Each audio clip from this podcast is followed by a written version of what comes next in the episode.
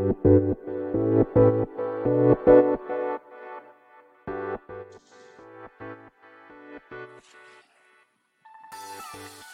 い、始まりました。本を読んでは独り言ラジオ。私、変な髪型をしたポンコツ薬剤師こと町田和俊でございます。はい。というわけでですね、今日も読んだんだか読んでいないんだか、積んだんだか積んでいないんだか、といった本たちの中からですね、一冊紹介して、ゆるーりと語っていきたいと思います。はい。えー、勝手に自分企画ですね。えー、私の家の、まあ、本棚の、まあ、積んどくですね。積んどくの中から、ちくまプリマー新書の本を、えー、一日一冊、まあ、紹介する企画でございますけれども、はい。えー、今日は、キャリア教育の嘘。えー、小川光一郎さんですね。はい。の、えー書籍を紹介したいと思います。えーこちらの本はですね、2013年6月10日、初版第一釣り発行。そして2016年5月15日、初版第7釣り発行となっております。はい。では、いつものようにですね、えー、まあ、3部構成ですね。この本を手に取ったきっかけ、えーそして、目次や帯の文言からこの本を紹介して、最後、独り言という、えー感じでいきたいと思います。はい。ではですね、こちらの本、まあ、積んどくしてあってですね、全然見ていないんですけれども、まあ、なぜ手に、えー手に取ろうというか、えー購入しようかなと思ったかというとですね、えーまあ、私自身がですね、釜石コンパスというですね、高校生のキャリア支援事業にてですね、まあ、講師の一人、講師っていうと、まあ、語弊はあるかもしれないんですけれども、まあ何度かですね、参加させていただいて、えーお話しさせていただいてるっていう、まあ、こともあってですね、まあ、なんかの、その、このタイトルですね。このキャリア教育の嘘。そのキャリア教育ですね。について、まあ、と、なんつうんでしょうね。まあ、このタイトルに、まあ、惹かれたという、まあ、ただそれだけでございます。いつものようにですね、私はタイトルとか、えーそういった決、まあ、あとキーワードか、はい。まあ、そういったところからですね、まあ、本を手に取るという、まあ、癖というか、なんというか、まあ、そういうのがありますので、えー、そこでですね、まあ、私の、まあ、なんだろう、心の金銭に引っかかったと。まあ、ただそれだけでございます。はい。では、まあ、そんな感じでですね、まあ、この本を、ま、購入したきっかけはそんな感じでございます。はい。ではですね、帯の文言、えそして目次の文言を、ま、読み上げながら、まあ、本の紹介といった感じでいきたいと思いますけれども、まずですね、表紙ですね。まあ、帯の表紙の方というんでしょうか。まあ、そちらにはですね、こんな文言が書かれております。やりたいこと至上主義の罠とは？はい。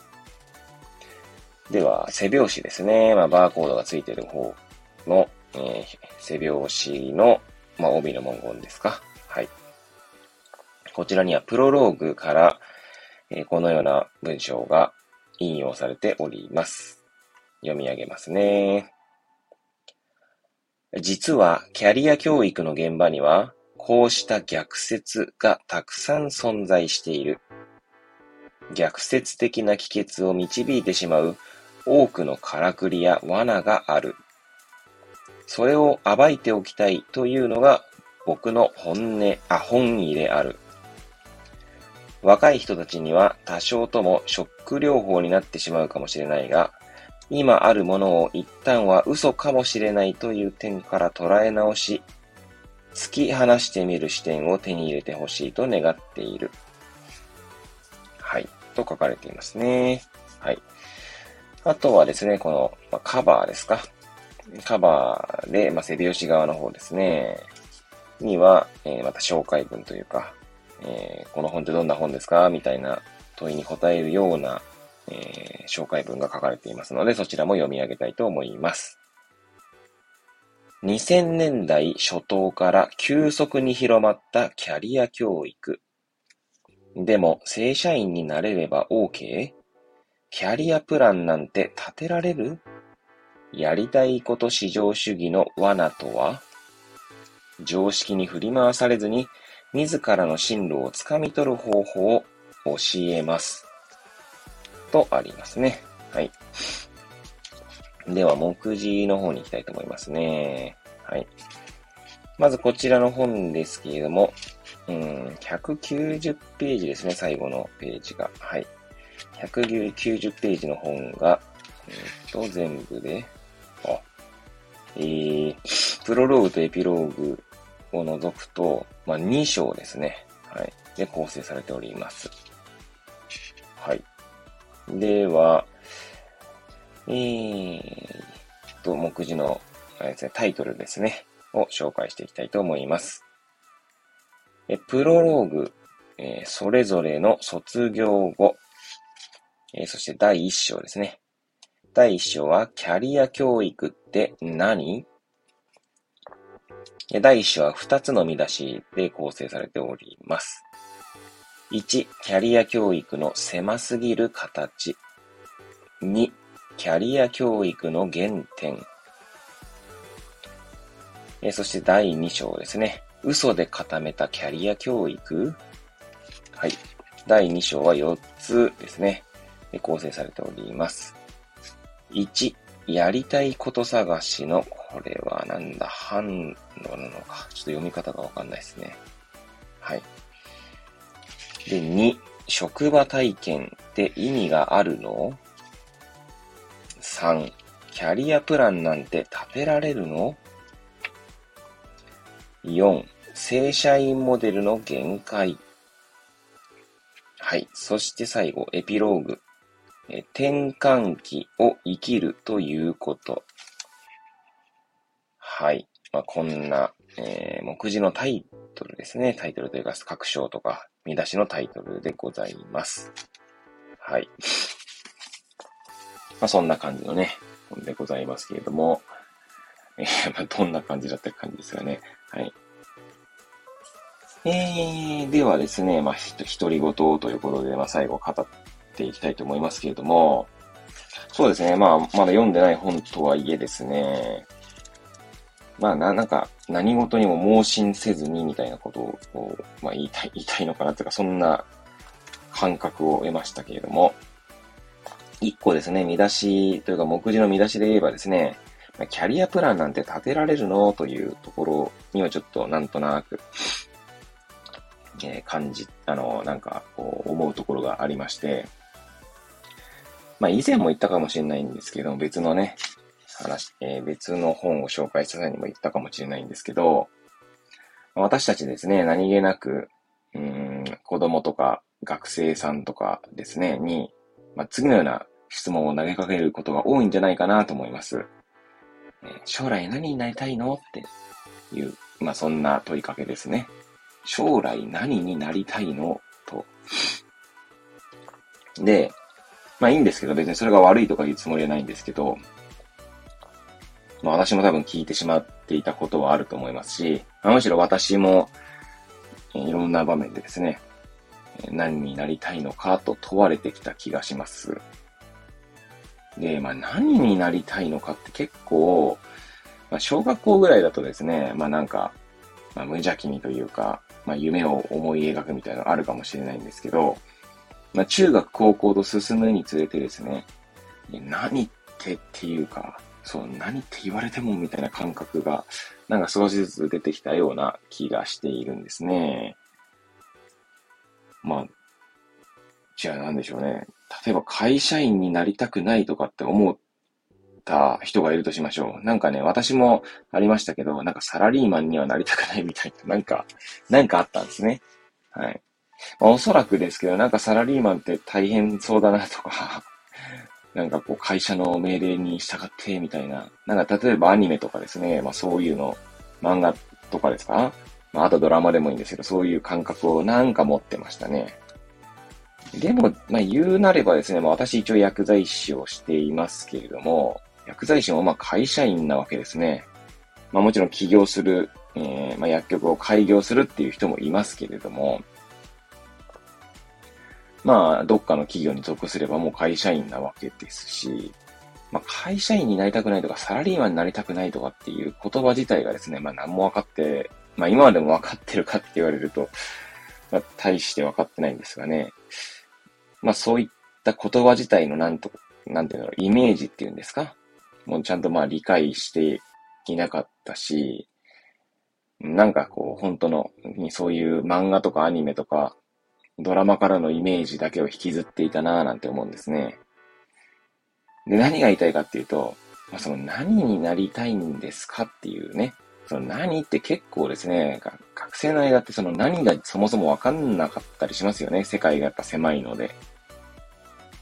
で、あとはなんとなくですけど、まあ今は違うのかもしれないですけど、少なくとも私は高校の時には、えー、まあまだ終身雇用みたいな言葉がまあまだじゃ、まあ今でもあるのかもしれないですが、なんか残ってた気がしますし、そうするとですね、なんかまるで大学を卒業した後に、えー、まあなんか就職したらですね、まあそのままずっとみたいな。いや、完全にイメージですよ。あの、学生のうちのイメージ、イメージなんですが、まあそんなイメージがあったんですね。そうすると、なんかここでこう選択を誤ると、なんかダメ、ダメなんじゃないかと。まあなんか思った節はありますね。そんな中でですね、何になりたいのって言われると結構酷だなと まあ思ったりするわけですね。まあもちろん今でこそ時代が変わって、まあ転職もしやすい世の中になってきたかと思いますし、なんですけどね、なんか、まあ、そんななんとなく感覚がありましたね。でもまあ、その、その何になりたいかっていうよりは、どっちかというとどう生きたいのかっていうのも、まあ、同じぐらい大事な問いなのかなっていう気がしていまして、まあ、どう生きたいかっていうか、どうありたいかって感じですね。はい。まあでもそれで大体突き詰めればですね、まあ幸せでいたいっていう、まあ問いに、まあ、こう、なんだろうな、問いというか答えですか？に、まあ、つながるのかなって気もするんですけどもね。まあなんかそんな、まあ、目次から想像したっていう意味では、想像したっていうか、多分、私の抱いている言説というところで言えばですね、まあ、変わりない言説が、ここで独り言で飛び出したんですけど、まあ、あとですね、ちょ最近、あの、今日たまたまこの収録している時に思ったことという意味ではですね、まあ、このタイトルのキャリア教育の嘘ですけど、なんか教育っていう言葉に目を向けるとですね、なんかこう、うーんと、隣の芝は青く見えるみたいなのあると思うんですけど、まあ結構そういう状態になる、なる、なるっていうか、なってしまいがちなのかなって思うんですね。まあ例えばですね、まあ釜石市にいて、えー、今釜石市にいますけど、じゃ例えば、まあ東、まあ、東京でもいいですけど、まあいいや、私の実家の八王子とかにと、まあ、比べてみるとしましょう。えー、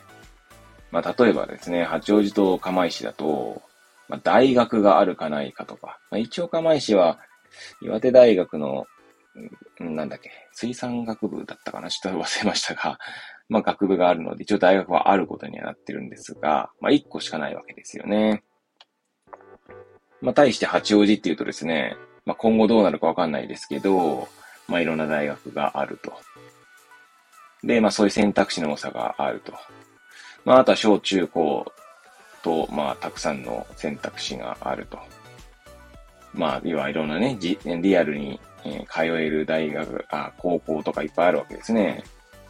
なんで、学区の外に目を向ければ、まあ、たくさんの高校があって、まあ、選べると。もちろん勉強してってことですけどね。入試をすることでってことになるんですが、で、あとはですね、多分いろんな学校があるということは、まあいろんな教育スタイルがあるので、まあそれに合致するものを選べばいいとかっていう風になると思うんですよ。そこでですね、よくあるのが、じゃあ例えば、良い教育を受けるにはどっちがいいですか？みたいな感じになるとですね、じゃあ選択肢の方が多い方がいいだろうとかですね、まあ、こんな教育がなされているとかですね、まあそういった意味でですね、じゃあ八王子の方が優れているんじゃないか、みたいになるんじゃないかなと思いますね。それはもちろん、まあ、間違ってるとは言わないと思うんですけど、はい。ただなんかこう、教育ってそういう学校で提供されるコンテンツ以外にも、まあその、例えば釜石市と八王子市でですね、まあその環境ですね、環境っていうのはあれ、その自然環境とか、あるいはそこにどんな企業がいるのかとか、まあ大人たちはどんな 考えをしているのかとか、また文化的な背景とかですね、歴史とか、まあそういったものでですね、要は学校に行く以外の部分から、まあなんとなく学んでいるものみたいな。まあ人間は、こう、まあ私の、まあなんつうの、かなり極論みたいな話になりますけど、人間は多分生きているだけでですね、何かしらを学んでいるんじゃないかと。だ教育というより学びに、ちょっとこう視点を移すと、まあ何かしら学ぶわけですよね、生きている中で。ってなった場合には、なんか学校の有無とか学校の選択肢の多い少ないとかじゃなくて、まあなんかそういうのも教育にこうまるっと含めてしまえばですね、なんか単純に比較できないんじゃないかなと思ったりしますね。なんとなくですけど。まあだからどっちがいいんだとかっていうのは正直まあ、なんだろうな。まあ比較できないというか、まあそこの場でですね、まあ、まあ努力するっていうかそこのそこの場で何を学ぶかっていうだけなのかなって気がしたりもしています。はい。まあそう考えるとなんか教育ってなんか難しい、難しいというか、うん、なんな、なんなんだろうなっていうのは別に、まあ教育は大切だと思っているんですけれども、はい。だただまあ、そうは思いつつも、教育っていう言葉では語りきれない何かがあるんじゃないかなと思ったりもしますし、それって比較できないものなのかなって気もしたりしますね。はい。だそうするとなんかこう、以前話したですね、ちょっと前に話したか、ヒドゥンカリキュラムですか？まあ、隠されたカリキュラムみたいな話ともつなげれば、まあ、じゃあ選択肢が多いとしてもですね、まあ、極端な話ですけど、そこにいる大人たちがですね、みんななんかこう、将来に諦めてしまっていたらですね、なんかせっかくの選択肢も意味なくなっちゃったりっていうこともあるかもしれないですよね。まあ意味ないというか、なんか隠されたメッセージというか、まあ勝手にこう、あの、自分なりのメッセージを解釈しちゃうとかってこともあったりしますよね、おそらくね。まあそんなこともあるんじゃないかななんて思ったりしました。まあね、教育って難しいなと改めて、なんか思っていたことをちょっと吐露してみましたけれども。まあ本とは完全に関係ないことだと思うんですがね。はい。ということでですね。えー、まあ今日はキャリア教育の嘘という本を、えー、取り上げて、えー、つらつらと、まあ、ゆるりと語ってまいりました。はい。それではですね、また次回、えー、お会いいたしましょう。ごきげんよう。